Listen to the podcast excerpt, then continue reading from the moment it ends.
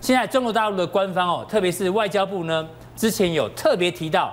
如果在这个大阪峰会哦有一些具体的消息呢，我们会及时的发布。换句话说，中国大陆官方还没有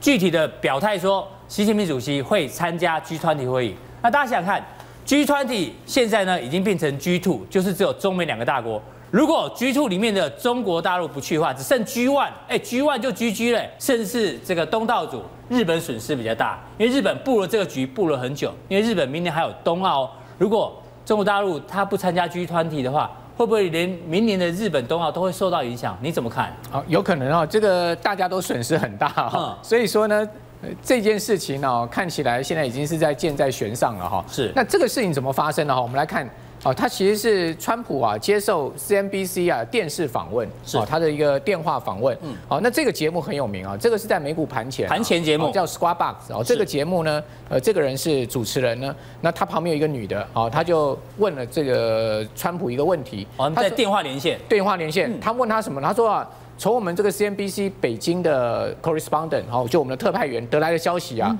就中国大陆官方啊，到现在都还没有证实啊。呃，这个习主席要跟你在 G20 上面会面啊，哦哦，哦，所以说他如果说习主席不去的话，不跟你会面的话，你会不会立刻可以关税？好，所以这个女的主持人立刻就已经是把这个题目已经设定好了。对，那川普就说会，我会立刻加征关税。嗯，好，所以说呢，今天这个新闻就出来了。所以不是川普主动讲这件事情，他是被哎对访问的时候没有错。然后这个女的就讲说，你会不会立刻加征关税？她说会，我会立刻加征关税。她马上就很快速的回应哦。是那但她也这个称赞了一下习主席，啊，习主席啊是一个聪明啦，嗯，而且呢有能力又这个有掌控的人呐、也就是说呢，应该他不会不来吧？嗯哈，他说呢，我们都已经预定要见面了啊，哦，怎么会不来呢？哦，所以他孟浩反哥而那是有你点怀觉疑。得习主席会去吗？我 我觉得 集团体他会去，是啊但是不见得会跟这个川普会面。会面好，但是你可以看到《南华早报》英文版哈，其实在几几天之前呢，有一个内线消息出来哦嗯，你看到他在讲说什么？他说有一个这个消息消来息源人士说，川普啊跟习近平在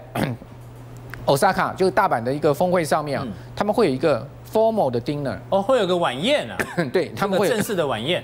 again 哦，就是像这个去年呢，在阿根廷一样，一样哦，会有这个 formal 的晚宴，但没有想到今天事情就变卦了。你想到去年那晚宴，我就想到那时候就是孟晚都被抓起来，就在晚宴的时候，没有错啊，对。好，那不晓得 CNBC 是哪里来的消息啊，嗯就认为说这个习近平有可能哦不去 G20，但我个人个人认为啊嗯，因为这次 G20 的举办地点在日本啊，对哦，习近平应该会去，应该会去嗯哦，这个。日本毕竟也布局了很久了嘛，哈、那但是会不会跟川普会面啊？的确是现在目前打一个大问号哦。所以这边是比较你觉得有疑虑的地方。对啊，所以我下一个标题啊，不见面就打你啊， 有这种事吗？哦，那如果我今天不跟你见面，你叫你叫 K 我哦，那我想这个压力就很大了，对不对？好，那如果说两个人真的不见面，呃，这个协议也没谈的话，哇，那个立刻科以关税啊，就是这个海英俊所讲的所谓的大魔王哦台。达电董事长，哎，嗯台达电董事长，昨天台达电不是开股东会吗？对他有讲到华为的供应链的事情，那他呢也有讲到所谓的三千亿第四波关税。嗯好，他说呢，这个第四波关税是大魔王啊，大魔王，那哎，是大魔王最严重的事情最啊、恐怖的事情在后面最恐。为什么呢？你可以看到第四波关税要打到的手机、笔电、服饰、鞋类、玩具、游戏主机、电脑、荧幕，通通包了全部包了。嗯嗯，哦，尤其是手机，你看一年中国大陆到美国的出口啊，四百多亿美金啊，对，笔电也将近四百亿美金，这两个加起来就快一千亿嘞，对就达到了整个中国大陆对美国出口的五分之一嘞，是哦，所以说呢，打到这个核心的项目哈、后面呢、那我不就讲说大家都完了吗？嗯对哦，金融市场一定是一片这个哀声，这个哀嚎遍野了嘛哈、所以说呢，这个第四波关税啊，万万不能发生啊哈。但我们看现在目前看起来往这条路走的可能性不是没有哈、怖对，那到底谁会倒霉？全世界消费者会倒霉。嗯你可以看到，大概中国大陆一年呢、啊、出口到美国是五千多亿美金，对不对？。对，哦，现在还有一个三千亿还没有生效，是哦，现在目前已经是在这个宣布哦要刻意二十五趴关税，准备举行公听会的一个情况这之就下是，大魔王啊。哎，这个大魔大魔王，王哎，这个大概占整个中国大陆对美出口的百分之六十。对那另外呢，大陆为了反制美国的这个关税战，它不是两波吗？对，一个六百亿，嗯一个一500个亿去年的五百亿，然后呢，今年一个六百亿啊，几乎已经是涵盖啊整个这个美国的进口商品美国进口到中国了的。好嗯，那两个加起来多少？两个加起来是不是将近七千亿美金？对，那七千亿美金全部扣二十五趴关税，一年两国的消费者啊，要增加的负担是一千多亿美金呢。是哦，所以说呢，海英俊就讲了，为什么叫大魔王？哦，因为呢，如果这个三十趴再刻以二十五趴关税的话，美国一个家庭哦，一年的消费支出要增加两千块美金啊。对。那请问大家可以这种额外负担、额外的增加，会不会压抑到消费？哦，会不会使得经济更差？哦，所以说呢，在这样的一个情况之下哈、我们就必须要去观察六月底啊，到底这第四波关税会不会生效？不过接下来呢，我们要跟行情跟个股有关哦。我们先从中国大陆最近公布的五月份的进出口的数据哦，可以看到一些哎有哪些产业受到影响、哦。最新出来的数据呢，待会木华哥会跟大家讲，但重点大家看这个就好。今年前五月哦，中美的不管是大陆对美国的出口或大陆从美国的进口，大家看一下，全部都是年减、年减、年减，当然就是贸易战底下的一个关系哦。而且中国大陆对美国的贸易顺差还扩大了十二趴。所以莫哥，从中国大陆的进出口数据，你可以看到哪一些族群开始会受到影响？好，你可以看到大陆最主要今天公布出来进出口数据嗯啊，其中引人注目就是它它的进口大幅的衰退了嗯八点五趴。那至于说进口啊小幅的呃出口小幅增加一点一趴啊，这有可能是因为贸易战提前拉货的关系。提前拉货哦，所以说市场认为这个数字啊哦其实是一个意外增长的状况。嗯好，那既然是一个进口大衰哈，其实呢就不利于台湾出口，因为中国大陆是台湾很重要的一个出口地区。是哦，所以说呢对于台湾的出口就会受到影响。比如哦，说，比如说你可以看到那个呃工具机面板驱动面板 IC 股嗯联咏，联哦勇，我们来好看到我一下联联勇咏的 K 线哦三零三四，联联咏联咏这个最近虽然反弹哦，但是你可以看到它上个礼拜四是吞了一根跌停板哦。对那连续两根的红 K 还没有越过啊，上个礼拜四的一个大盘已呃 K 经的上涨面到这里了，对，它还在这里，大盘都已经快到对啊，季快要季线，线了，为什么？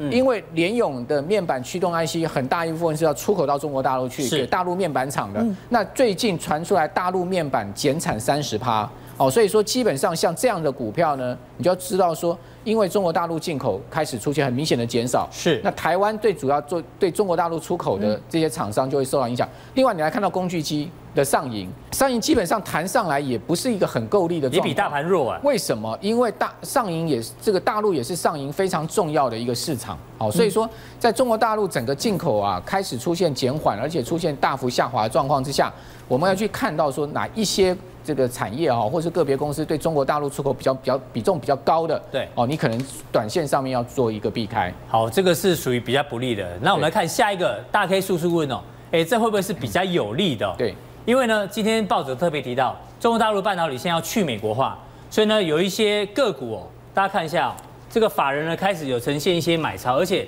像今天的新兴啊、南电，我们看 K 线好了，把 K 线拉过来，这些股票好像都还蛮强的。你看新兴，哎，站上季线比大盘强。好，对我们看刚刚还有包括南电，拉到涨停板。对，所以这些因为中国大陆去美国化的一个情况之下，有没有机会啊？好，这两档股票，新兴南电啊、嗯呃，这个 ABF 窄板这两档股票哈、为什么今天呢、表现这么强势，而且是连续上涨哦？最主要是因为他们的五月营收都创历史新高了。嗯好、那五月营收创历史新高的主要原因，哎，大家一发现他们一样也是要出口到中国大陆，结果基本上好像没有什么影没响，有受到哦影所以响说呢，就开始出现一个呃，这个主要报复性的一个回弹了啦哈。哦，不过我认为这件事情啊、非常值得注意哦，就也就是说。大陆在去半导体要去美国化，要求台湾厂商选边站。另外，先前有一个新闻传出来，大家有没有看到过？就华为已经要求啊，台湾的供应链啊，哦，包括这个后段的封装测试啊，哦，包括这个前段的晶圆制造，哦，全部开始要往中国大陆去设厂哦。对我，我要跟大家讲哦，科技业者现在被迫选边站哦，是一个最大的梦魇哦。你可以哦看到这个新闻，嗯嗯，华为传拉这个晶片供应链到中国大到陆中国，嗯预估年底之前就要完就要成完成嗯整个迁厂的一个情况。那我请问你，大概短线上看起来好像是利多，对嗯不对？好，说呃去美国化啊这些利多，但长期如果中美两国啊变成是两道两套科技系统的话，那哎呦嗯台湾的厂商被迫要选边站，你觉得会是利多吗？这应该是个短多长空哦。对啊，所以长期而言，我觉得如果美中贸易战打到整个科技战，打到所谓两套规格，好一套中国规格，一套美国规格的话，后面台湾厂商将会难以适从哦。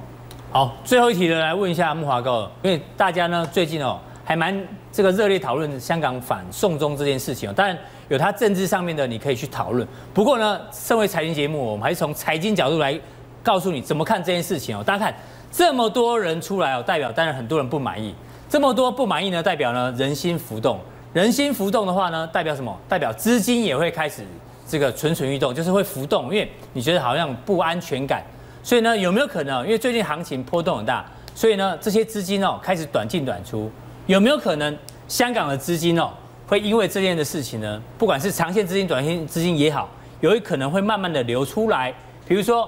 流向中国大陆，因为最近北上资金哎金额很明显的一个流入，还有没有可能哎也一部分流到台湾来，所以台湾也有可能有一些这个股市的买盘的益助。大 K 啊，你有没有发现啊？这个台北街头或者台湾各地街头啊，那种港式烧腊店越来越嗯越来越多那个茶餐厅越来越多啊。是然后呢，一进去啊，那个老板都操着一口这个香港国语啊。对哦，那个都是 是你看到的香你港。说人已经先来了，对啊，都来了。其实这香港人移来台湾已经好多年了，嗯哦，因为香港的房价贵、物价贵嘛，哦，所以说呢，那些餐厅经营不下去的啊、他们在香港觉得生活压力大，把香港的房子卖掉，对来台湾买房子，还可以多出一大笔钱啊呐、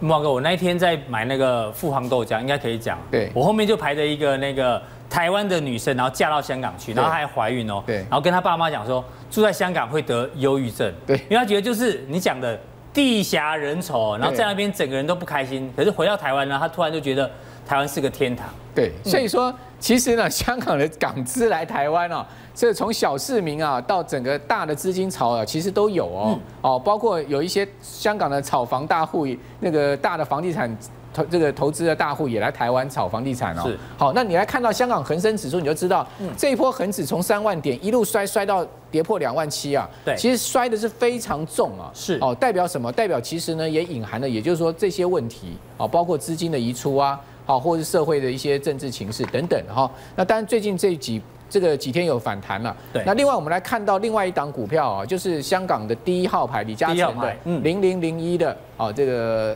我们讲这长江实业跟和记黄埔当然合并了嘛哈叫。做长江和记实对业，嗯叫啊长江和记实田业字第一号。你看到长江和记实业今年高点是八十六块啊，对哦一路跌跌到七十三块，但这个地方是除净了哈，嗯这除除也就台湾的除息，除完息之后它还一路贴，是哦贴了之后呢，现在大概回到除息的当时的一个下缘的地嗯方，那这个零零零一的下跌代表什么？代表就是整个港股的一个趋势跟方向嘛，哦，所以也就代表什么？代表资金不敢讲说是不是移来到台湾或移嗯到别的地方，至少资金短线上面它是在撤出股市的，对，那台股当然这今天的一个走势是相当强，又台积电带动，对哦，台积电今天又涨了这个四块半哈，那指数准备要去攻这个季线的反压位置哈，不过我是觉得今天留下了一个比较长的上影线啊，也就是嗯说这个午盘过了十二点之后啊，包括期货、包括大盘有稍微压压回回的一一个点状况所以留，了上代影表什么呢线？嗯代表的确进关是有点情绪哦，不过好现象是资金有进来，你刚刚讲资金有没有一进来？有哎，短线连续上面两天亮增，对，短线上面今天量真的还蛮明显嗯的哈，所以也就是说呢，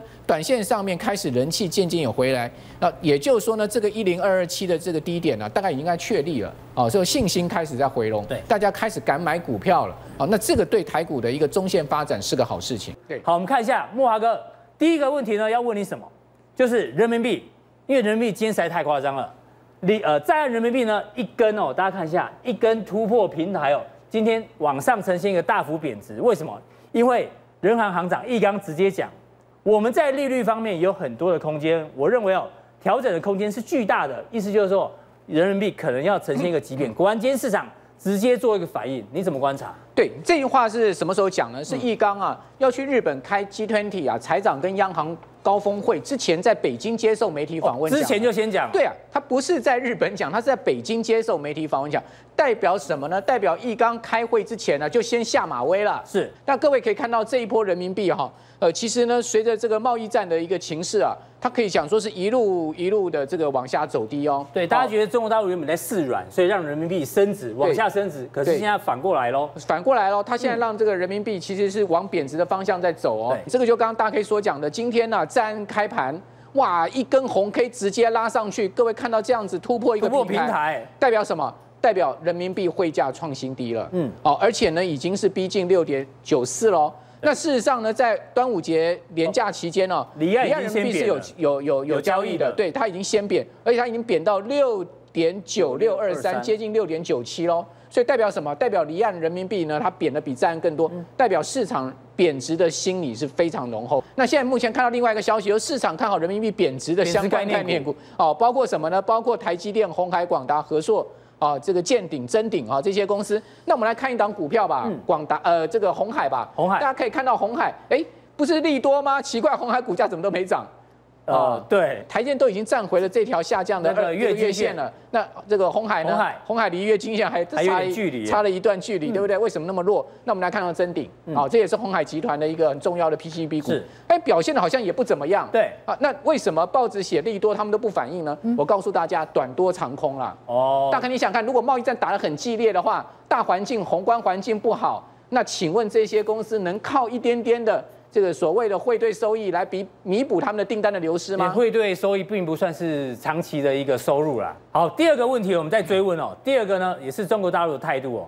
这个由发改委为主办哦，包括工信部、商务部都出席哦。他直接把一些美国、英国跟韩国的这些厂商啊拉过来说，警告你们不要配合美国对于中国进行技术封杀，否则你将面临严重的后后果。这句话叫做什么？你不要吃碗内看碗外啦。嗯嗯，也就是说，你这些公司不管是英商或是美商或是韩商啊，在中国大陆啊，你享有非常庞大的营收跟利润啊。没错结果现在呢， 你要选边站，你要撤场，哦，或者是说呢，你今天的晶片不卖给华为，那当然大陆的这个呃三大国家部门呢就出来啊，对这个告诉这些公司呢，小心哦，如果你再继续这样搞下去， 我可能会一样把你列入到所谓的这个不可靠的实体清单哦。对哦，所以你可以看到，像发改委、工信部跟商务部，这等讲说三大部了哈、嗯那召集了这些公司出来开会，不无警告的意思了哈、是当然，呃，据与会的人是讲。这个官方没有这么强烈的警告啦，嗯哦，但是呢，大家都心知肚明嘛，哦对，这个也不用把话说破，先说找破过来话喝一就下难咖看啡啦对，所以说你可以看到媒体都像下标题，尤其这个新闻是从哪里出来的吗？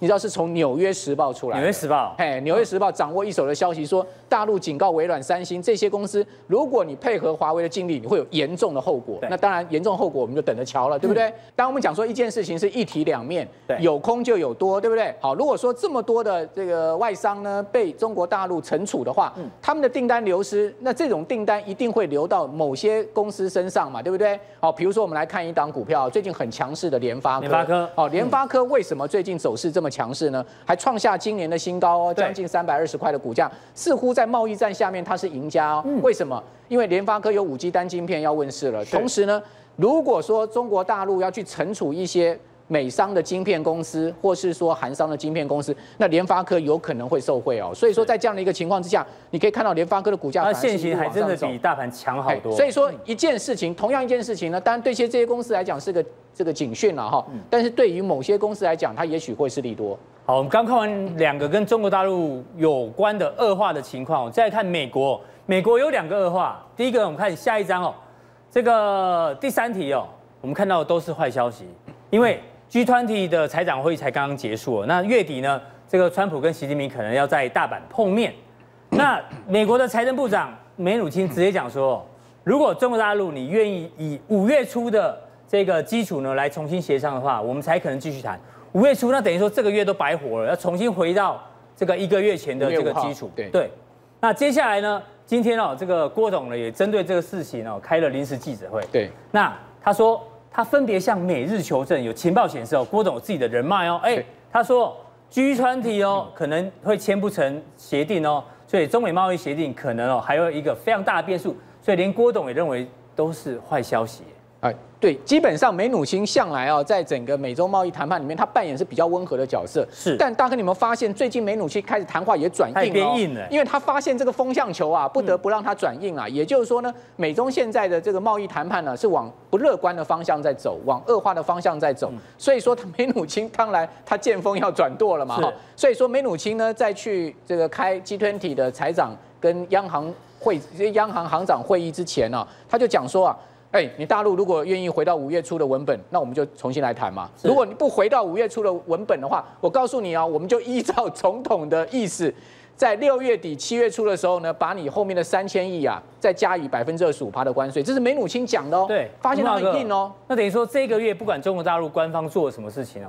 其实梅鲁钦呢都假装没看到，反正你就是给我回到五月初一个月前的谈判基础。没有错啊，所以川普也讲了，这个三千亿关税可能会在 G20 之后呢会发生哦。嗯哦，最近这个川普对中国大陆的态度也很硬，但他对墨西哥却是这个摆了一副亲善大使的样子哈、所以说呢，这个毕竟墨西哥啊还是美国的小兄弟就其对实了他。对墨西哥也算很硬，只是墨西哥先低头了。哎，对，现在全世界敢跟美国死磕的，大概只有两个公两个两个国家了，一个俄罗斯，一个跟中中国大陆了是。哦，其他国家也不敢跟美国死磕了。哦，那各位可以看到啊、这个三千亿关税什么时候会来临呢？现在目前最快哦，根据梅努钦的说法哦，至少一个月后。一个月后是什么时候的事情呢？五月二十三号，也就大概六月底七月初的时候。对哦，就有可能会发生这个事情。换言之，如果说呢，在月底啊、这个席川两个人在在大阪日本见面一拍两散，那后面就有可能会发生了。好，所以说现在目前呢，看起来，哎，台股好像是短多，对不对？嗯。但是它也许有一个中空的压力在那边哦。哦那中空压力是什么呢？就是后面可能贸易战、美中谈判会恶化。哦，那郭董也这样讲嘛，对不对？当然，郭董有他的情报了，这我就是不知道。那我们来看下一页哈、那至于说这个中国大陆现在内部哈、对嗯到底在酝酿什么样的气氛？也就是说，美国很硬，对不对？是哦，我要我要坑你三千亿，哈、这个我已经把武器重装备拿出来。那中国大陆看到这个大炮对着他，有没有可能后退呢？目前有没有可看能退呢没有对，你可以看到新华社讲什么，投降论成为过街老鼠。是，也就是说，中国大陆内部啊是有一种啊，就跟美国和谈了啦，我们就让啦，反正呃我们也不要去打这个贸易战啦啊，这个打了对这个我们也不好，嗯啊，他们叫投降论。结果新华社马上出来消毒、哦，投降论变成过街老鼠。，对，他说呢，投降论是过街老鼠，这种卖国的言论绝对不可以有。好、所以说呢，这个新华社官媒出来讲这个话，代表这个要把舆论的环境给塑造嗯出来。也就是说呢，我们要绝对敌死不从就对了。它等于呼应之前习近平主席讲的长征啊，没有错啊，所以说现在目前中国大陆跟美国就像这张图啊，两个拳头有可能会在六月底七月初碰在一起，而且那个是一个更严重的碰撞了。不过，观众朋友听到这边哦，那么多恶化了的消息哦，你也不用紧张，因为我们上个礼拜我就跟大家讲、哦，坏消息有时候就好消息，因为坏消息越多，这个市场上资金可能会开始慢慢宽松。所以我们来看一下，什么叫做坏消息就是好消息呢？美股这一波、哦，大家看一下，我们跟大家讲，之前跌很多，对不对？这一波啊，大概跌了高低点，大概跌了两千点。可是呢，美国最近股市的强弹啊，光是这一二三四四根哦，大概涨了快一千四百点，跌两千点，涨了一千四百点，等于说它收复了百分之七十的这个领土，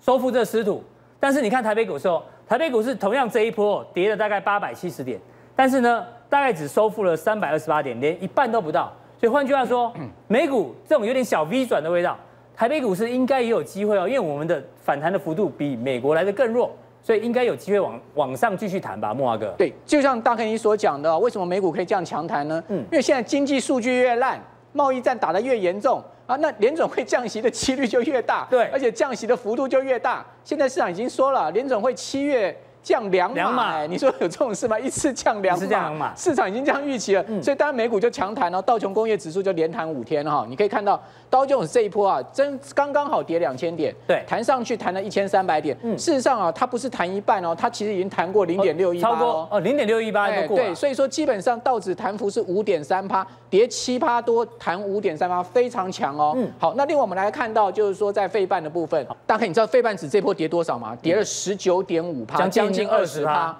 差一点变成熊市啊。对结果还好没变成熊市，它弹上来也强弹了七点四趴。嗯好，所以说美股不是弹五趴就弹七趴，对不对对？好，那而且呢都是弹过重要的均线，嗯哦，只有这个费费半半相对比较弱一点，没有弹到季线的位置。那所以好台股这一波对反弹，应所该以还还台有股空今间天哦为什么可以强啊拉？我们看一下台股哦嗯，台股为什么今天可以强拉一根，而且收最高？最主要原因就是因为相对涨幅落后嘛。对，在在这个今天以前礼拜四，台股从一零二二七谈到一万零这个一一万零五百点，我们以这根上影线最高来看，嗯，一万零五百一十四点。台股的弹幅才三趴而已，是好，所以也就是说呢，今天这根红 K 棒哦，其实呢就是去补足相对我们不足的涨幅，但问题是大 K 有没有办法在往季线这边攻做挑战哦哦，就是一万零六百七十五点这个附近攻，嗯要看什么？要看外资，外资如果能持续的啊，不断的买超下去，而且呢，它每一天呢都用五十亿到一百亿的资金在买的话，我才相信外资是真回来啦。是哦，不然买一天两天又转为卖超的话，外资也许是一个虚应故事而已。哦，所以我觉得台股能谈多久，能谈多高，最重要为外资事务。现在反送中条例呢，这个还在演变当中，也许可能还有低点，但是会不会未来哦，反而你回头六个月回头看的时候，反而是一个好的买点？对啊，这个为什么会上街抗议啊？嗯嗯，哦，基本上还是想要留在香港嘛。是，哦要不然就说走了就好 啦。啊要不然如果说没有一个人上街抗议，就代表大家都想要走了嘛。是哦，所以基本上我觉得说，香港会因为反送中这件事情啊、毁掉它的这个亚洲金融这个中心的地位地啊，位嗯是想太多了。好、那我们先来看一下恒生指数啊，恒生指数这一波呢，从三万点一路下跌，跌到两万六千点哦，其实跌的蛮多的哦。大家可以看到说，哎呦，恒指怎么会是亚洲股市里面哦相对跌幅比较大的市场？原来。哦，就是反中中这件事情啊，它所酝酿出来先前的跌势，我们给各位看一下哈、过去的历史啊，嗯真的有非常巧合的雷同哦。大家可以看到，我现在这个十字线所画的地方啊，就是对刚才大 K 你所讲的战中当时，嗯嗯，这个第一天就是九月二十八号，对哦，那时候的位置在这边，大 K 是不是先前先跌一段？是我们最近是不是一样？反送中先前先跌一段对，那战中总共多久时间呢？总共两个月的时间，好，也就是说呢，到这个二零一四年的年底哈、两个月，嗯，这一段时间呢，港股基本上是呈现一个盘整。对，哦，所以说呢，这个反送中持续多久？大概港股会盘整多盘整久？啊多久？那盘整完之后，你可以看到它其实是大涨的哦。对好，我们来看到这个是周线图，同样的那个当周的画十字线的位置，是就是在这个一样的位置哈、对这个是日 K 线，嗯哦，这个周线， OK，哎，你可以看到哇，盘整两个月之后，后面是一个大涨，将近到这个两万九千点哦。是哦，那当然后面这段大跌是什么？是因为二零一五年入股哦嗯崩盘啦。没错，哦，所以这个跟政治情势是没有关系的哈、所以从这个角度来看，哎，现在是不是一个盘整期间港股好的布局时间点呢？对哦，非常有这个味道哈、那另外我们再来看一下那个一九九七年啊，香嗯港回归。香港回归这个是一个月线图哈、各位可以看到，从一九九二年港股当时不到五千点哦，一路路一路涨到多少？涨到一万六哦。嗯，这个是在这个九七回归当时啊的这个位置啊、那回归后其实是大跌的，是不过大跌完之后又大又大涨涨一段，而且是创新高哦。是，好，所以说基本上香港金融市场是一个非常活泼、开放而且自由的市场哈、嗯对所以我觉得呢，反送中这件事情啊，不会对于这个港股啊，或是香港金融地位造成一个太长期的影响。那港币的部分呢？港币其实基本上是一个非常稳定，因为你可以台湾人还是蛮喜欢去香港旅游的。对它这个联系汇率制就不会破哦，也就是说，只要北京有一个非常强力的捍卫决心的话，你可以看到这两天港币其实是大升的哦。哦，我们看到那个日线图啊，连续的往下黑 K，它其实是一个大升的哦。好，那大概你看看到这么多年来，这个是一个月线图哦，压缩的非常的这个小的一个月线图啊，是一九九二年到现在。港币基本上就在七点七五到七点八五这个区间内啊，连续汇率的一个区间内波动啊，所以基本上我也不太认为说这次反送中的事情会让港币这个连续破这个汇率至少破功的了。好，大 K 叔叔，第二题呢我们来关心一下这个最近比较孤单的川普。好，因为呢，大家也想说，像做股市哦， 最准的呢就是要看川普的推特。可是最近川普的推特呢，对于股市哦，其实没有太多的一些说法。嗯不过呢，大家看一下、哦、最新公布的这个美国昆呃昆尼皮克大学的公布的民调，这数字有够夸张哦。这个川普呢，不管对上这个民主党的任何一个候选人哦，川普全部都是输的，全部都是输的哦，而且输的比例还不少哦，像输给拜登还高达十三趴左右。但对木马哥会帮我们讲到底猫腻在哪里哦。重点是哦，我们觉得川普现在在干嘛呢？他可能要把外销转内销，因为呢，现在在 G 团体之前啊，我我我们发现啊，习近平主席跟川普他目前好像没有什么太对话的这个可能性，所以呢，川普找不到敌人，只好呢把炮口对内对谁呢？对上他们的科技业、哦，因为呢，川普说了一句话，他说他被这个美国的科技巨头歧视哦，他很羡慕欧盟的罚款，因为欧盟对于这些科技巨头呢有一些反垄断的这个巨额的罚款。那说，哎，我也要来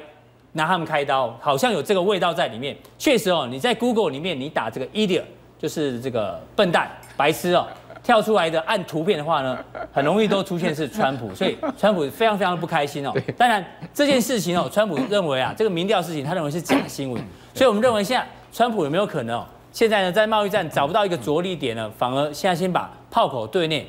试图把他的民调再拉起来，你觉得有没有这可能性？好，那个细数川普上任以来，他到底对美国人做了什么事情？我觉得唯一一件事情啊，可以算是川普啊啊对这个美国经济啊，或者是说金融上有帮助的是降税啦。降税好，那其他的所谓贸易战呢、打到现在，大概你可以看到任何一个地区或国家跟美国打贸易战，到现在美国有任何的获利吗？嗯，好像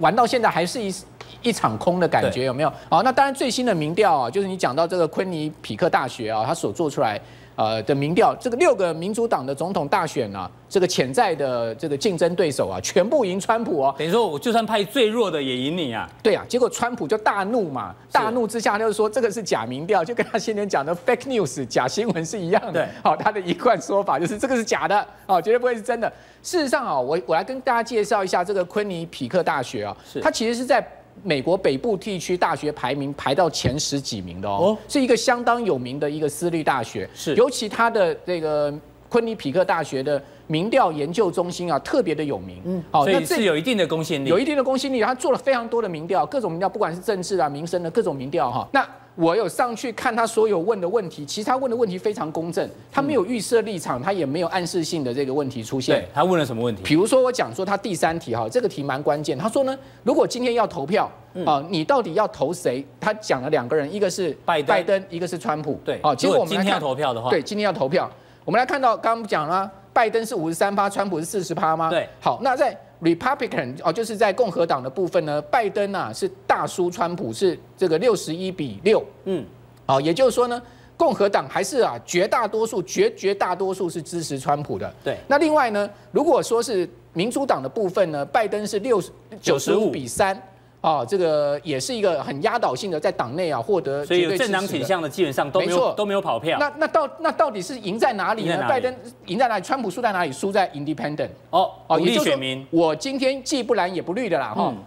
五十八比二十八，哎，大胜这个三十个 point 是哎，中所以间说选民就是选中间选民是完全不爱川普啦，对嗯哦，他们就爱拜登就对。那至于说在这个年纪部分，你可以看到。从十八到三四、三五到三九，嗯嗯，哦，这个这个年轻族群哇是啊，大胜哎，拜登全部大胜，对，哦，川普你看，甚至十八到三是低到只有二十七趴啦。哦，就年轻人完全不爱川普就对了嗯是。所以说，你从这个民调你可以看出来，选民结构非常清楚了嗯嘛。川普的选民结构是什么？哦，就是中下阶层比较多了哎。哎，你讲的哦，那是媒你体讲的、都哦媒，体，那叫铁锈区 嘛，就是之前失业的人，失业的人，年纪比较较大的白人，对然后呢，相对学历比较差一点的，是，然后呢，相对那个呃男性比较多一点嗯的，哦，川普的爱好者，所以我相信川普看到这一个民调之后，我相信哦，他对于这个股票市场哦，可能准备要再发推特，我这样大家都在期待。所以川普当然不爽嗯啊，看到这个假假民调，是好，另外一个呢，跟大家民生议题有关的，我们来关心一下油价好了。标题叫做“油价小确幸会不会是经济的大灾难”？因为大家看一下，油价昨天重挫四趴。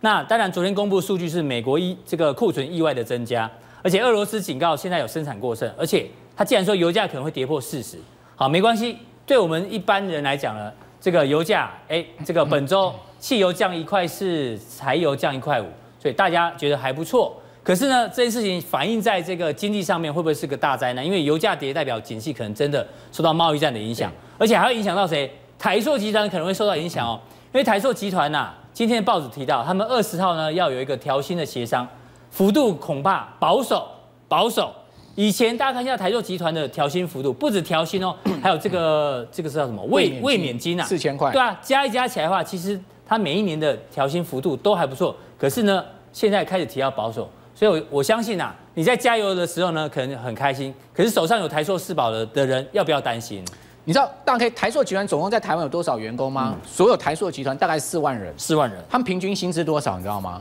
台湾中高所得族群就他们了，六万一6千万多块，对、啊，是嗯平均六万一千块啊。哦，所以每年还如果将近五趴调幅的话，一年等于说要加三千块。太开心了那个这个很开心了，嗯对不对？哈、那所以说呢，基本上我觉得台塑集团在员工薪资跟福利上面算是大方了。哦，当然它也是要吸引好的人才进来。是哦，不过因为最近油价大跌，我们来看看到哈、这油价真的跌得非常的惨哈、所以使得什么？台塑四宝五月的五月营营收啊收，业绩是减超过一成嗯哦。是好，所以说呢，二十号调薪协商幅度保守，现在一般市场预估大概只有三趴了哈，跟去年的四点六趴差很多。好，那我们有讲过油价怎么看？要看正逆价差，正逆价差，对不对？好，我各们位九点的观众很熟悉木华哥这一套，对但七点的还不太熟悉。好，，所谓正逆价差是什么呢？就远月跟近月比嘛。如果说远月的价格比近月高的话，就是正价正价差差。好，那如果远月比近月低，叫逆价差。是那正价差代表什么？代表油价还要继续跌嘛。是好，你们可以看到，到二零二零年的一月哦。这这样子的一个汽油的价格，全部都是呈现正价正差，价差嗯代表什么？代表油价它看跌啊。是好，所以说呢，油价可能还不止于现在这样的一个下跌而已哦。之前我们前几天有在讲过油价，嗯对有没有说它可能会跌到四十块40块？好，那我们可以看到这一波油价从今年的高点六十六块一路跌到啊这个五十一块，这个是 WTI 美国西德州这嗯个原油期货啊，这个跌幅呢其实已经超过两成，两成正式进入到熊市。熊市好，那。在美国的技术分析啊，他们现在有一个技术分析在油价上面，我给各位看一下发。生了什么事情？好，他说呢，油价它接连的跌破啊，重要的关卡，今年最高不是六六吗？对好，第一关，好，它跌破了日平均线六十块是一个重要关卡，它用一个长黑贯破，对，好，那这个代那表刚什好也么是一个颈线的位置。嗯，对，用一个长黑贯破一个重要的平均线之后呢，它再用一个长黑贯破布林通道，好，布林哦通道也跌破。对啊，布林通道在下这个缘地也方跌破啊了，。嗯那但大家都知道，跌破布林通道呢还得了，就继续往下，又是另外一根长黑，那持续的往下走，那。跌到这个地方，关键的五十四块是什么呢？是这个所谓的波浪理论的回档的这个这这一波上升坡的零点零点三八二零点三八二也跌破。跌。破了。嗯所以说现在目前美国的技术分析派看美油是要跌到哪里呢？这个礼拜五就会去测试五十块钱的大是关。等于所有的支撑都已经不是支撑了。没错，就一再用长黑贯破，长黑贯破代表什么？代表是一个极凶猛的空头市场。茂哥，那台塑四宝的股价所以我觉得需不需要台担心我觉得我们台稍微塑看一下四宝的股票呢，现在目前是在硬撑除息行情跟股东会行情啊，哦硬撑啊因，为这个礼拜不就台塑四宝的股东会吗？对所以在这样的一个情况之下，我觉得呢，台塑集团。整体而言，他们的股价没有太大的一个上升空间，是嗯哦，上升空间是没有，但是呢，是不是会跌破、跌穿，要看整个集团的企图心跟整个市场的筹码面的变化。好，最后一题来关注哦，这个科技股的部分哦。美国股市呢，四大指数里面，我们今天做了一个对比哦。很明显，你可以看到，不管是道琼、纳斯达克、标普跟费半哦，之前呢这一波、哦、跌的点数都蛮多的。那大家知道吗？在这一波反弹的过程当中啊，谁最弱？标普最呃，对不起，费半最弱。为什么？这个费半呢，它只有收复之前下跌的大概三十一趴的领土，纳斯达克五十七趴，道琼收复了六十六趴，标普收复了六十七趴，所以代表科技股，尤其是这个半导体为主的、哦、这个费半呢，它只有收复三十一趴，为什么会这么弱？我们今天一直在找原因哦。其实哦，很简单，因为现在呢，你找不到杀手级的科技产品让你想要买，像这些不管是苹果啦、三星啊、LG、Sony，我们今天小编花很多时间说，你帮我找一个现在有什么科技产品大家看到就很想买的，就呢找了半天，很抱歉找不到，因为现在大家还是推手机，要不然就推这个手环，要不然呢就是耳机，实在找不到新品哦，所以让这个费半的反弹的这个幅度是比较小的，所以接下来怎么办、啊？你虽然说它比较小，但是各位要知道，今年费半呢、它其实嗯它前面其实涨比较多出现一波。这一波上涨是百分之五十的空间呢，从年初的这个一月涨到啊这一波的高点四月四月中的时候，它是涨百分之五十，而且它的整个线形结构是非常漂亮的标准的五波上升坡嗯哦。大概你来看，A 波、B 波、C 波、D 波，然后 E 波，这是不是一个标准的五波上升坡？是五波上升坡结束之后，大家都知道 A、B、C ABC 三波嘛，嗯哦，那这个 A 波，你知道这个涨了百分之五十，对不对？对这个回档是百分之六十， 60所以说基本上呢，它算是一个弱势回档了。嗯，哦，因为好破了二分之一嘛，破了二分之一，好，就零点六，对不对？然后这边弹上去，它其实没有弹到这一波下来的二分之一的位置，是，好，也就是说它是一个弱势反弹，好，所以说呢，照理来讲，如果照整个波浪理论啊，它应该要叠穿这个位置，变成是一等个于啊西波说还有一个西坡是不是？对，所以说关键在哪里？关键在这两条均线哦，你可以看到这两条均线，也就是十日线还有跟月月线线，准备要交叉这个地方呢，会不会被跌破？如果会跌破的话，那要小心，是不是真的会有一个西坡下跌？那如果说费半有个西坡下跌的话，那台湾的半导体股啊，你就要注意了。所以为什么今天台积电一跌跌六块，是跌这么凶？哦，就跟整个费半现在目前的弱势结构有关哦。好，那我们来看到费半其实今年涨这么多啊。到底是什么股票在涨？我把所有费半的成分股拉出来看，涨最多是 MD 啊，AMD 呃涨了超一微倍啦对，好，另外涨比较多的是赛灵思，涨了五十趴啦。是。好，那以及呢，你可以哦看这是到，联跟联电有关的啊，对难怪联电最近这么强。对，所以你可以看到，其实费半成分股里面哈、今年以来涨最多的就是 M D 跟 MD 赛灵思两档是，嗯其他的股票其实是跌多于涨的哦。哦，跌了两成、四成的很多，你看到 Nvidia 跌还到现在目前还跌四成哦。对，Micron 美光还跌美光四成五哦。哦，所以也就是说，你不要以为费半涨五十趴哦，涨这么多，所有股票都涨错了。嗯其实费半成分股里面，其实今年到现在跌多于涨的哦。是，那好，我那们我来们来看看这个个股的对呃现，来形。看到几档个股，你看我们刚刚讲美光跌美光跌四成，对不对？对今年以来跌四成，它这波有没有反弹？弹都弹不上去。还有感觉就是快要破底了，所以你看样子欸到，所以你看到南亚科嘛，南亚科美国美国美光的标准代工厂嘛，是哦，是不是弹也弹不上上不去去？哦，低润的问题，哦对不这对要？小心啊。哦，然后另外你看到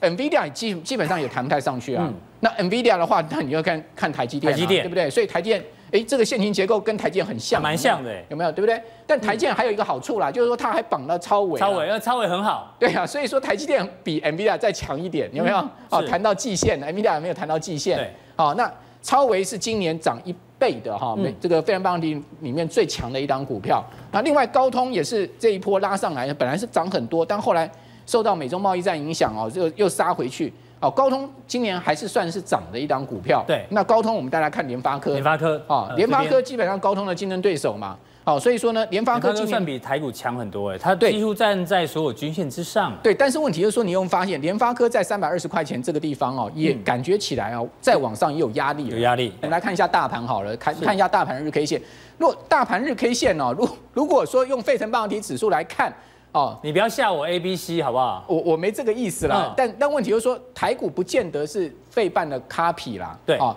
因为台股必定还有，毕竟还有总统大选各种这个内部对，的我们还一有些金融股，还有穿山股，哎没错，没错，我们还有一些内部的支撑力道哈，是所以我也不认为就是一个废半的 copy。但是呢，今天这根黑 K 啊，其实不是太好啊，为什么呢？因为今天这根黑 K 打下来哈，其实它告诉你什么？告诉你这条季线是一个实质反压带。对哦，所以既然季线是一个实质反压带的话，哦，我们。比较偏向倾向于说，最近的行情它有可能会是在季线跟月线之间进行一个盘整，好，进行一个横盘的结构呢，等待盘完之后看看是要往上还往下变。今天我们看江波好了，今天其实并没有受到这个现金股利的利多影响，对收在平盘哎，对，因为什么？啊太寒酸了嘛，才发嗯六十八，你知道吗？有一间公司随便发就发四十五块，耶，嗯嗯，对不对？四十五块，二三二七的国巨国巨发了四十五块，股价是多少？才两百五，哎，两百五的公司发四十五发块， 45块三百六的公司发六啊36三千六公司大力光是它的十几倍耶，对不对？那股价那个现金股利只有它一点五倍，嗯那投资人就开始怀疑啊，对不对？我到底是要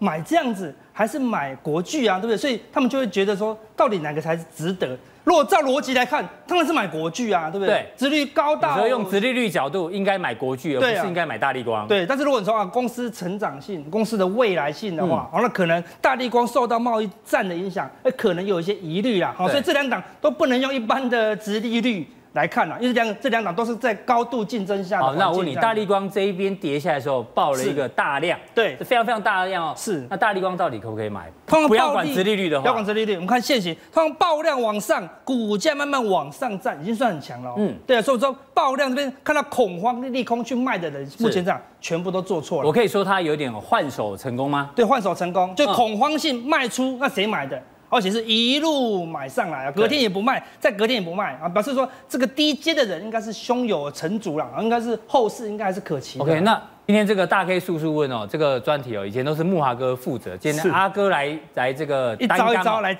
挡一下，这个题目是阿哥自己提供的哦， 是这新闻我有看到。对，这个侯友谊啊要把几个这个分局长换掉，要因为换掉了因为最近这个打架斗殴事件太多。对这件事情跟财经的观众有什么关系？他讲了一句话，他说执行力怎么样？太差，嗯嗯，马上换掉。为什么？因为这个已经斗争已经扩散到不可以抑制的地步，你才去出手，就自然太慢越来越差了对你不能等到风险，交易也是一样，你风险如果越扩越大，就像以前我们那个在公司帮老板操盘的话，嗯，你不能等到风险扩大到哦风控上来骂你的时候，那就太慢喽。你可能你的交易员会怎么样？会被换掉哦。嗯所以投资人要一样，自己的风险、自己的执行力要摆在第一啊，该买就要买，该卖怎么样就要卖了。好，大 K 叔叔问第四题，是，哦，这个阿很哥关键了。。对，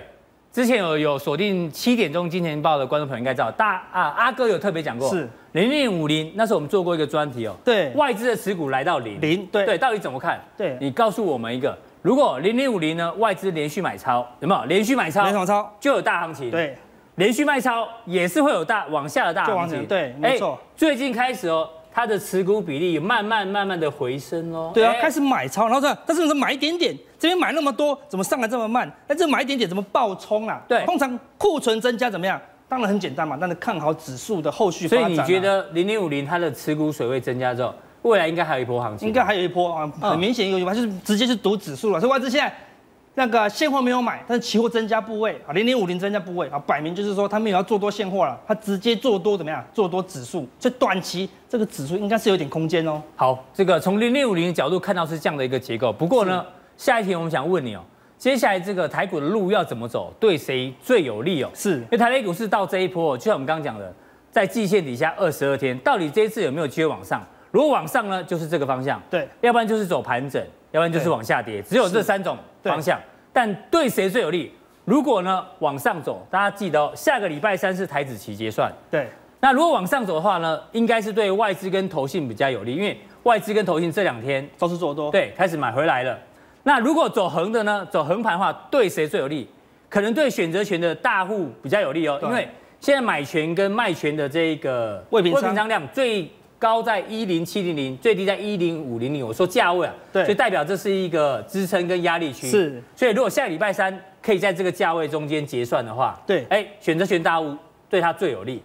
但是散户呢，可能希望往下跌哦，因为是大家去发觉哦，最近的融资哦是一路的减，等于说行情在涨，融资在减，这些散户希望啊你跌下来让我买啊，对啊。对，要不然会被被被嘎空手。是啊没所以错你觉得哪一个方向？从历史经验来看，通常散户做对的几率是最低嘛，嗯嗯，哦，所以不是大户对，就就是是法法人赢人对嘛，所以对不对是盘整就是往上走。对，所以目前来看是这样子哦，所以所以外资才买那么多零零五零嘛，对啊对不对？好，所以看起来这两种情况啊都有机会了，都有机会。嗯好所以我们说目前的一个行情，我跟跟跟各位讲，目前就是资金行情，嗯好，预期资金行情，钱怎么样，全部冲到股市了啦。哎呦，阿哥翻多了是吗所以？是全球喷出啦，我们今天早就比较翻多了嘛，对不对？哦对全球喷出，那现在这种台股怎么要要跟不跟的啦？现在最痛苦是这样嘛，对，美股都已经快要到创新高了哦，好，我先问一下，是你的这个喷出是短多还是？短多了。我们之前跟大家，我们上次有讲哦，我们这样讲大四喜怎么样？对都会有两三个礼拜的时间嘛，嗯，甚至不排除怎么样，道琼直接拉到高档做结算，因为我说下礼拜五是什么？四五日，下礼拜三是台子期就是结在下礼算，拜然后五哦下礼拜五是四五日结算。但我跟你先跟你讲，直接透露了啦，对不对？嗯本来礼拜五才要讲的，对，四五日就是拉高结算了，这个这么简单，因为你大还事先情偷偷准备礼拜五的节啊，目，对，本来先先我做当然嘛会先问啊，啊，正还常等你。那礼拜我想新的啦，啊对不对对？所以四五日拉高几率非常高哦，为什么？因为大势洗上去，压回的几率就很嗯低了啦。所以怎么样？它既然已经拉上去，已经把这边空头都嘎过了，所以预期可能会跟上一次的这个哎结呦算附近差不多喽。所以没道琼有机会挑战前波高点。对，因为大四喜嘛，它会先拉到这附嗯近的，但是比较远，美股可以拉到这里。我们下礼拜的台子结结算就会跟它一样，也也冲上去哦。哦，不一样吗？感觉不太一样哦，因为这礼拜跟下礼拜行情，台股可能会截然不同哦。哦怎么说我们先看一下全球股市，目前看的确都是红红通的哦，对嗯不对？无论周涨跌、月涨跌，可以看到连雅股哦，连陆股都全面性的翻红啦，所以看起来资金是很明显的，啊就往股市跑。对嗯好了，跑多久而已啊？但美股要先跑完，然后再。轮到雅股跑了，好，那我们说台股的行情，我们做细部的分析，我们来看选择权的未平仓哦量，下礼拜三就结算了。对最大的刚才有讲哦，一零七零零的 call，对，然后最近的呢是一零五零零的 put 嘛，对对不对？那我们说这里支撑压力，对，嗯啊，这个月的崩盘，事实上我们上个月就讲了，就我们说一零九零零有人布局，对不对？是一零五零零也有人布局哦，说它本来是赚钱的哦，嗯后来美股喷出怎么样，导致这个空方被嘎过去被了，嘎到嗯对，那嘎过去要倒装，事实上没有那么容易。然后说上通过一零七零零就是会倒装哦，就会倒装了啦。但是说空空间可能没有那么容易啊，因为我们说台股的话，它已经有先压回再上，所以看起来多空都纠结在这里了嗯嘛。它不像上一上个月是这样一路往下压，是很明显就是空方胜，所以它怎么样？它结算在一个相对低点。目前这样多空交战，多空交战，每一个有一一边的人以为会崩盘，一边的人也会喷喷出，就就最后反而都不会发生可。能多空双杀哦哦。，所以你说美股有可能往上冲，但台股因为结算的关系，对可能会多卡在这个地方，对可能先多再空，对多先先上再下。对，而且先上上了之后，可能就上到这礼拜五哦。这礼拜五，对，哎这呦礼拜五是一个关键你的也日子哦。在看政治新闻啊？对，因为老王一直提醒大家嗯嘛，对不对？这老王的梗，我们要让要致敬一下，对不对？上次你说六月十四号是关键日，啊我讲的很关键，对不对？六月14号涨到现在哦还涨，对，就六月十号是民进6月党14号初选的最后一天，六月十四号。哦，那一天之我们幕后，啊后黑手的目标就是呼到这一天， 对，所以如果有幸啊，那个大家那个党内预期的人出现的话，哎有可能礼拜五会用长虹来庆祝因哦。为礼拜五就知道谁代表民进党来对选啊，总统了。对对，若是他们预期的话，哎也可能会长红，哦来庆祝一下。但是如果那根红 K 无论突破什么线都不能当真呐、好哦对不对？因为下礼拜我们跟大家讲，除非一个事件事发生，六月的一零七零年后突破一百，嗯嗯，好出现强嘎空，就倒装，对，把这个未平仓量整个嘎上去，那才有机会做倒装啦。如果没有、没有办法站稳一零七零零，然后但是扣嘎上去的话，下礼拜就提防了，它压回来。上个月结算在哪里？嗯嗯，一零五八零呐，上个月结算在这这里，边这就是一零五八零嗯。所以你看，我们通常一结算，多方赢要赢五百。空方赢也要赢三五百啊，对不对对这边要赢五三百，要到一零八八零呢啊、，不太容易哈。太难了啦，所以既然赢不了怎么样，就会打回来一零五八零哦，是哦附近，然后来做什么多空双杀啦。所以整合起来是这个礼拜，因为有刚讲的六月十四号，对这个利多执政刺激执政党的利多刺激，对，就所以可以就秀一先下，先上去，对，但是下礼拜可能就咚咚咚再咚下 来，哎呦，大家听清楚哦，这礼拜先上去，下礼拜有可能会下来，对啊呀，，那礼拜压制压低结算就好可怕，好可怕，就礼拜五这样，美股就嘣嘣嘣又怎么样拉高四五所日以果结然算了蛮，难操作所的。嗯以下礼拜保证你会晕头转向啊。我说观观察什么？你要观察小外资，小外资什么时候收手？小外资如果收手，可以看到这地方一收手，指数就一路往下跌哦。对，小外资一路增加，嗯嗯。指数基本上就一路往上涨，我们把外资扣掉五大特定，怎么样？嗯就是小外资了啦。好，所以下礼拜会不会如我们所说的往下压所回结算？以小外资目前的净多单水位大还概一蛮万 OK 七的嗯千哦吗，？都还是增加、增加、增加、哦，对不对？好，所以说这几天好，下礼拜一如果它忽然减少，你就要提防压低结算的几率，哎，可能会偏高哦。是好那我们说，在这个短暂的好利多三大期锦间囊，嗯哦刚给大家三大锦囊，叫第一本周偏多，讲得明了。本周偏多，各位观众，对啊本周对啊，哦好，那它本周还有不是两不天是嘛不是修黑的意思哦，本周对，本周而已哦，所以。礼拜四、礼拜五就剩两天哦了。如果万一出现长红红，你要要谨要慎小哦心，哦不要关注长红，还带量长红出现就更危险哦。万一带量长虹突破季线季线，你就觉得哎呦，多方来喽，对嗯气势如虹，挑战前高啊，刚好就见高点了，非常机非常高所以啊，下周保守。下周请保守了。哎呦，对你不对难得讲得那么清楚哎，这已经这快要把单这全个部写出来了，网友不用做笔记，这个非常清楚。 open 不可能啊对那是吗？好，对不对？好，所以赶快给大家选个股啦。嗯嗯，只剩短短两三天，但指数可能会震荡，个股可能还是会走自己的路，那因你为现在个股怎么选？嗯压回一零五八零也才一两百点嘛，对不对？所以个股还是有表现哦。那我们怎么找？因为你说压回来这个短暂的震荡之后，再什么？就六月底，六月底是什么？投信做账哦，投信第二季的季底做账，那么把它帮大家找出来，这是什么？投信持股最近怎么样？创一年来新高，就要对买到很满的。第二，过去五天还是在积极在加码买是超，然后呢，散户上礼拜退场，嗯嗯，然后大户当然有买有卖，大户卖的话可能是中实户买嘛，但主要是中投信哦持续的进场，那表示什么？月底前怎么样？这些股票投信有可能持续做拉抬啦。对我们一档一档帮大家看，好，第一档四九六八的利基，之前就讲过了哦，对不对？一路往上涨，昨天出现一间震荡收黑啊。今天一根红 K，, 那就看二分之一的地方，大概七十附近哦，就这样。嗯如果可以站上二分之一，表示什么样？又续强，好表示是投信持续买，又消化这个卖压。因为最近能够创高的股票太少了啦，所以创高怎么样都会震荡，啊好、这是合理的。好，所以可以看到，只要法人持续买超利基，啊好，这个卖压应该是慢慢会被消化。好，看第二档。八零八一的自信，自信自信一样，看涨多的卖压都会比较重，都会被压回来。对好，那最近也是慢慢的在准备啊挑战月线，今天是小黑 K，小黑 K，那如果它可以站上月线，那法人的买超怎么样？没有松手哦。嗯那谁卖的？最近的压回是谁卖的？是散户哦，散户被洗掉了哦。一旦融资被洗掉，融券在低档的空单被嘎到的话，哦，看起来前高，我们说第一波走跌升反弹，第二波哦那个强势股嗯季底做账的就有机会啊，哦轮到这些表现了。第三档，我们来看一下这个好八零八六红杰科是这一波怎么样领涨的哦，是这一波要不是没有红杰科拉一根长红涨停，所有主力都不敢拉，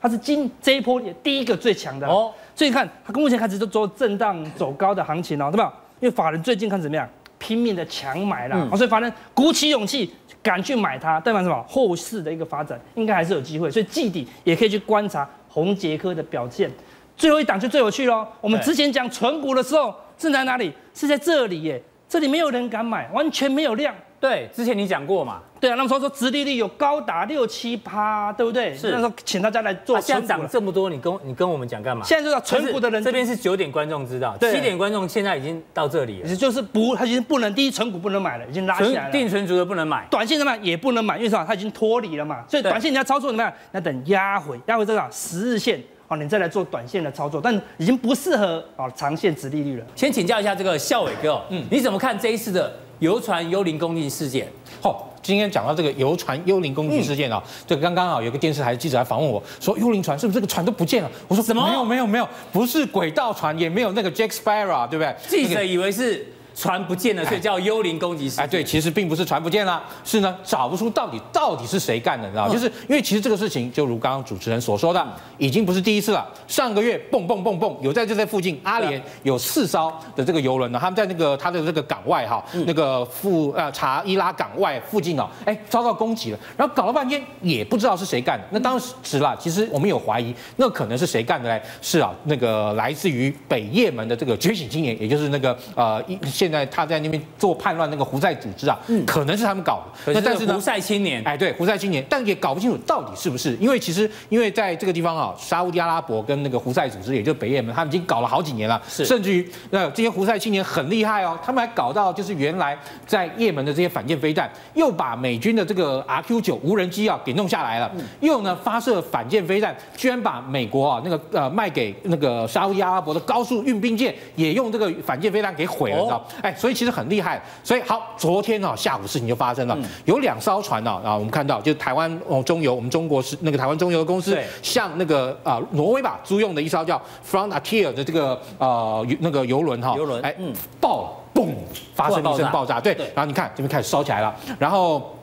烧起来以后呢，哎，没多久又有一艘日本的游轮、嗯也在这个地方，你看日本企业国华产业的游轮，是嘣也在那边炸。哎为什么会在这边呢？因为我去过一次波斯湾，哦波斯湾上啊有很多这个那个就是啊那个沙烏地阿拉伯、伊朗的这个就是啊给游船哦在海上的这个加油点，嗯就是这些超大游轮啊呐，你说你要弄个那么大的港湾，让它开进去，然后慢慢装油，然后再让它弄出去，没有，他们啊其实就在波斯湾上，然后呢会有很多的加油点，船靠到那个加油点以后，对不对？油管接上来，然后开始灌灌灌灌灌饱了，那个游轮就开走，然后好出来以后呢，蹦蹦这两艘船就被炸了。哎那到底是鱼雷还是水雷还是抛射物？现在大家都在讨论呢。对，好，我们看下一张鱼雷，鱼雷是怎么一回事啊？鱼雷哈，我们看了很多这个海战电影啊，像比如说最近啊有一个啊、呃那个很帅的这个老帅哥演的那个电影啊，是这到那个呃莫安斯克去怒救海潜舰哎是不对，是怒海对对对，然后到那个呃莫安斯克去救什么俄罗斯总统啊，他那里面就有前舰发射了，你看这么大一颗哦，重型的五三三鱼雷啊，那五三三鱼那个公里的这个鱼雷啊，其实你说它的威力到底有多大，你知道吗？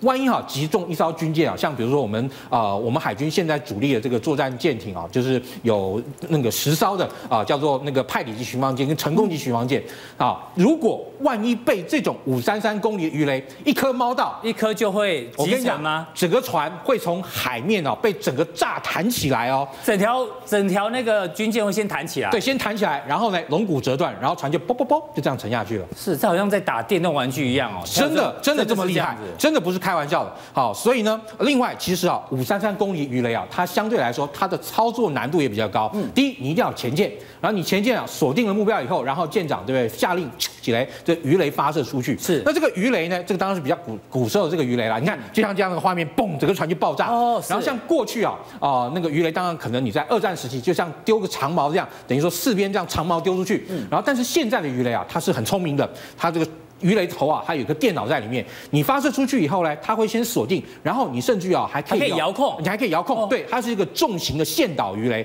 它后面有一条比那个头发还细的这个光纤的这个线哦，去牵在这个鱼雷后面，然后所以发射以后呢，鱼雷就可以按照你船员哦上面感测器，哎，知道敌方的前舰在哪里，水面舰在哪里，然后这个航向多少以后锁定对方，发动攻击，就是常有人讲说我的 K 线会转弯，哎那这个鱼雷也是会转弯嗯哎对鱼。我的鱼雷也是会转弯的，不过当然这会有个问题啦。如果说万一像像你这个，如果是真的是伊朗发射这个鱼雷的话，伊朗这个鱼雷可能摆太久了，万一发射出去导线断了，嗯那不得了啊！我们之前在汉光演习就发生过，我们哦那个建龙前舰发射鱼雷出去以后，鱼雷导线就断了，所以没办法控制它。哎，没办法控制。那个时候，当时啊，在演习海域附近有好多好多艘我们的军舰啊，当一听到舰龙级前舰发射的鱼雷断了以后，大家大家赶快一二跑三向后转，然后全速逃命啊！是而且每个在逃命的那个每个军舰上的军官，每个都在冒冷汗啊。对，因为万一鱼雷从后面追上来，万一被误击的话哎哎对对对，那就大事情就大条。所以呃，理所论以上从这个照片来看，感觉应该不就不是鱼雷哈？哎对要不然为什它么呢的应该火会烧得更对大，会烧得更旺，对不对？是没错。好，笑宇哥，如果不是鱼雷的话，那可能是什么？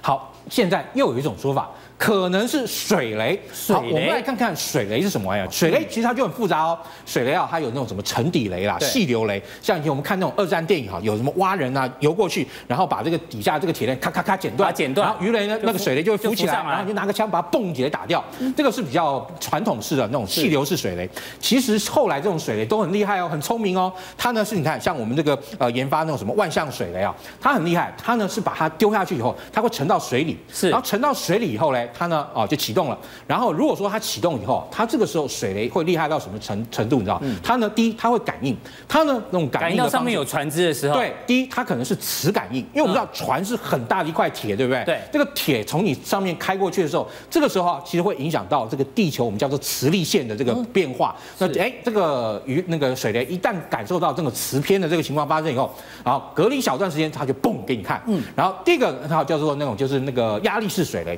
压力式水雷也是啊，当你这个很大的船从上面开过去的时候，对不对？对那个我们那个水压会往下，对不对？所以是这个时候它原先恒定的这个水压状况就改变了，嗯然后它也是感受到这个水压改变以后，嘣就直接爆炸。你看，像我们这边看到这个船对，它通常这个这个船很大，大概差不多是三四百公尺哈，对它这个那个雷哈在那边碰到，飘飘飘飘飘，了不起，在这边就炸了。对，啊它不会等到跑跑跑跑跑跑跑跑到这么后面才炸。通常要在哪边炸的时候，对船的影响是最大。当然是后越后，其实啊，我跟你讲，其实在哪边炸都很危险，都很危险啊，嗯就看说啊，你这个船如果万一上面的人不会做什么损管或什么，破个小洞就完蛋。像对最有名的二战时期，日本造的最大的一艘航空母舰嗯叫什么？信浓号，被美军的鱼雷炸中一颗哦，一颗而已哦，炸中哦，但是因为船上都是新兵，对哦损管搞不好，结果居然就在乱那个日本的沿岸就沉掉，你知道吗？是六万吨的航空嗯母舰居然就沉掉，所以哈，这个如果说你船上有人会做损管，那是另外一回事，但这种游轮了不起，上面二十来个船员吧，嗯对嗯二十来个船员搞什么神管啊？不用啦，这个炸了以后，赶快救生艇弄就一赶弄，快准备跳逃跳啊！船对，了。好，既然不是鱼雷，也不是水雷的话，我们来看凶手到底是谁。我们看大 K 叔叔问第二题哦，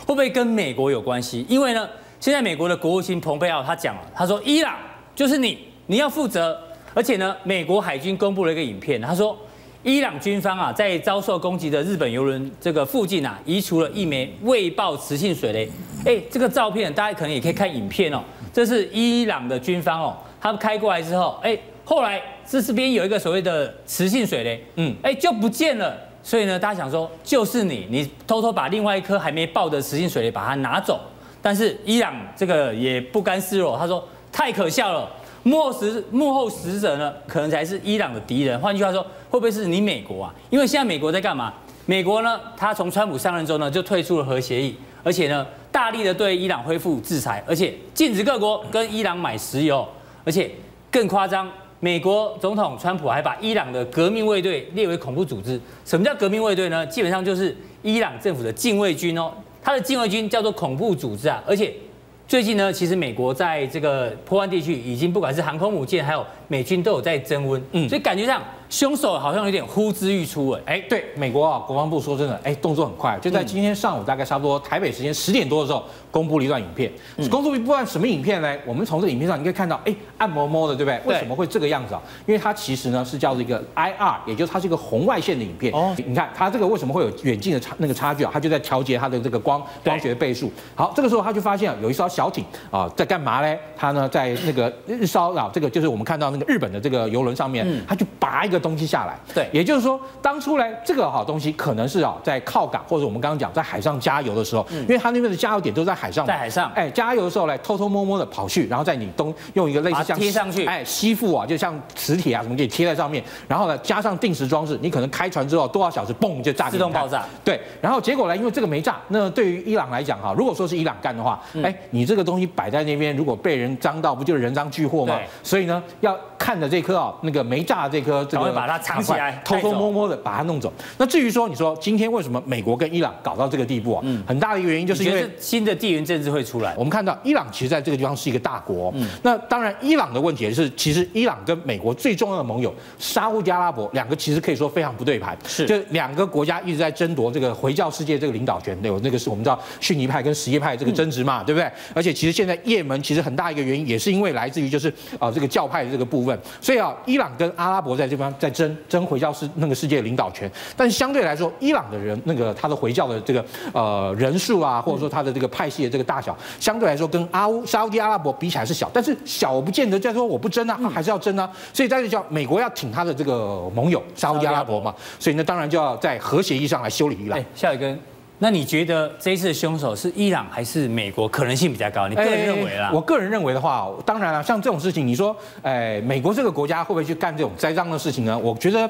应该，呃，以现在来说，相对来讲可能性相对比较低啊，因为你看伊朗的这个，就是我们跟哦，我们跟挪威做这条游轮出事以后，哎，伊朗海军很快就到达位置了，嗯是嗯很快就把上面的船员救出来了，很快的就拍下了这个相关的这个影带，看那个游轮烧的这个状况，哎。那些海很大哎，你知道吗？飞来飞去大概就要一两两三个小时的这个时间呢，就是直升机这样飞的话，它能够那么精准的在第一时间就抵达现场，显然嗯它可能是有预知未来发生什么事的能能力力。哎嗯，所以呢，在这个情况下，显然伊朗这个可能性比较大一点。比较大一当点然，我们也不能不否认，美国你知道，如果你看过一部电影叫《沉默的美国人》的话，嗯你就知道美国人也不是吃素的啦。所以到底是谁干的不晓得。哎但，夏宇哥，那最后请问一下，你觉得这样子地缘政治风险会不会重新升温？哎，我个人认为是会啊。第一，地缘政治的这个风险会那个升温，啊、也就是说未来哈、中东地区再度发生冲击冲突的这个可能性，或是摩擦可能性，会比会越来越高对。其实啊，在这个事情上，我们也不能置身事外，你知道吗？其实对我们来讲，我们这应该很仔细，要小心去思索一些问题对，我啊们。来看一下大 K 叔叔问第三题哦，到底对台湾有什么影响？这件事情哦，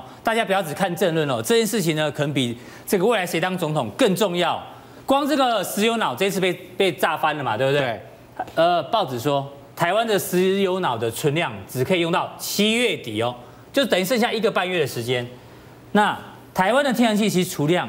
也不太多、哦，安全储量只有七天呢。不过这一次幸好炸的是石油脑，对，所以你知道吗？那天我们那个第一，昨天听到这个新闻，听到这个船竟然是台湾的这个游轮，第一个时间我想说，到底是天然气船还是一般的游轮？后来听到是一般的游轮，哦，这个冷汗就少一些了。是如果万一今天它炸到的是天然气天然气船轮，哇，天然气船很惨哦，我们台湾拥有的数量就很少了。第二，你看法定储嗯量十五15天天，安全储量七天，这什么意思？你知道吗？就是如果你一旦少了一艘船，你你等于说你台湾你就钓不到有七至少七天到十天，你不会有天然气进来，对这会发生什么情况？第一。你你家瓦斯要在这时候刚好用完，你可能就瓦斯会缺货。嗯是第二，天然我气们发电也没办法发了。哎，，对，其实天然气发电最最严重是这样，我们现在所有那种所谓的燃气发电啊，未来政府啊，基本上来讲是希望能够把整个占比占到百分之五50%十的燃气发电。你看看我们这么低的安全储量，而且其实它的易毁性这么高，它从我们刚刚看到这个阿曼湾啊，就从波斯湾啊那个过了荷姆兹海峡到了阿曼嗯湾，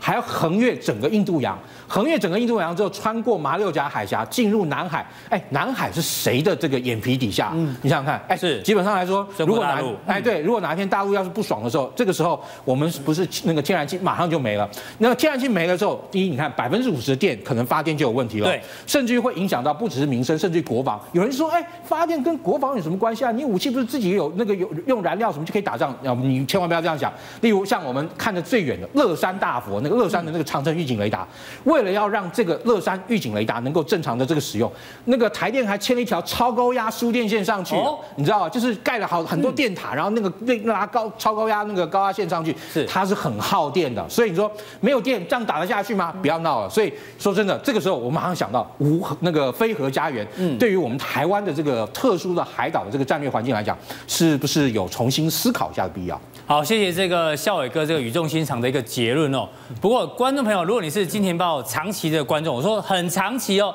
因为夏伟哥最早在八九年前就上过《金钱豹》，只是那时候的《金钱豹》主持人呢还是刘宝杰，可能很多人不知道，刘这个《金钱豹》第一任主持人是刘宝杰，然后第二任是世光哥啊，第三任才是我，所以谢谢这个军事专家这个笑伟哥今天来到现场。